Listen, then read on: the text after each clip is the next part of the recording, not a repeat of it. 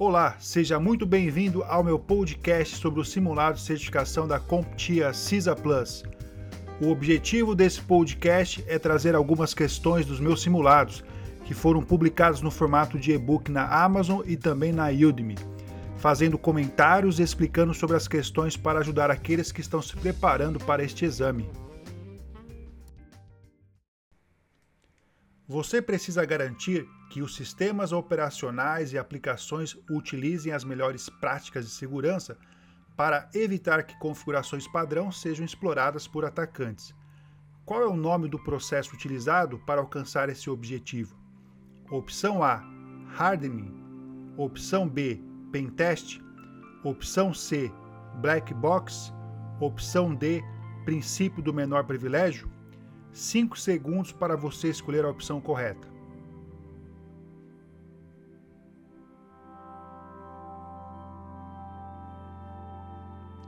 O primeiro passo em toda a questão é tentar eliminar as respostas erradas ou as que não são as melhores opções.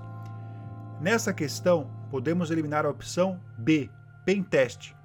O Pentest pode ser utilizado para avaliar a segurança de um sistema de computador ou de uma rede, simulando um ataque que poderá permitir a exploração de uma determinada vulnerabilidade. Uma outra opção que podemos eliminar é a opção C, Black Box. O Black Box é um método de teste de software que analisa a funcionalidade de uma aplicação ou sistema, sem olhar suas estruturas internas ou funcionamento. Uma outra opção que podemos eliminar é a opção D, princípio do menor privilégio. O princípio do menor privilégio concede os direitos e as permissões necessárias para executar o trabalho de um grupo de usuários ou de um usuário em específico. A resposta correta é a opção A, hardening.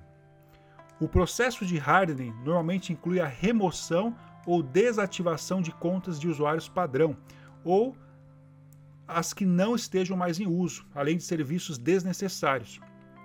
O processo de hardening poderá incluir também a limitação de instalação de softwares, revisão e modificações das permissões de arquivos e pastas, e em especial no que diz respeito à escrita e execução, reforçando a segurança do login, impondo políticas de senhas fortes, enfim, entre outras muitas opções. Espero que você tenha gostado do podcast de hoje e, por favor, compartilhe nas suas redes sociais e até o próximo episódio.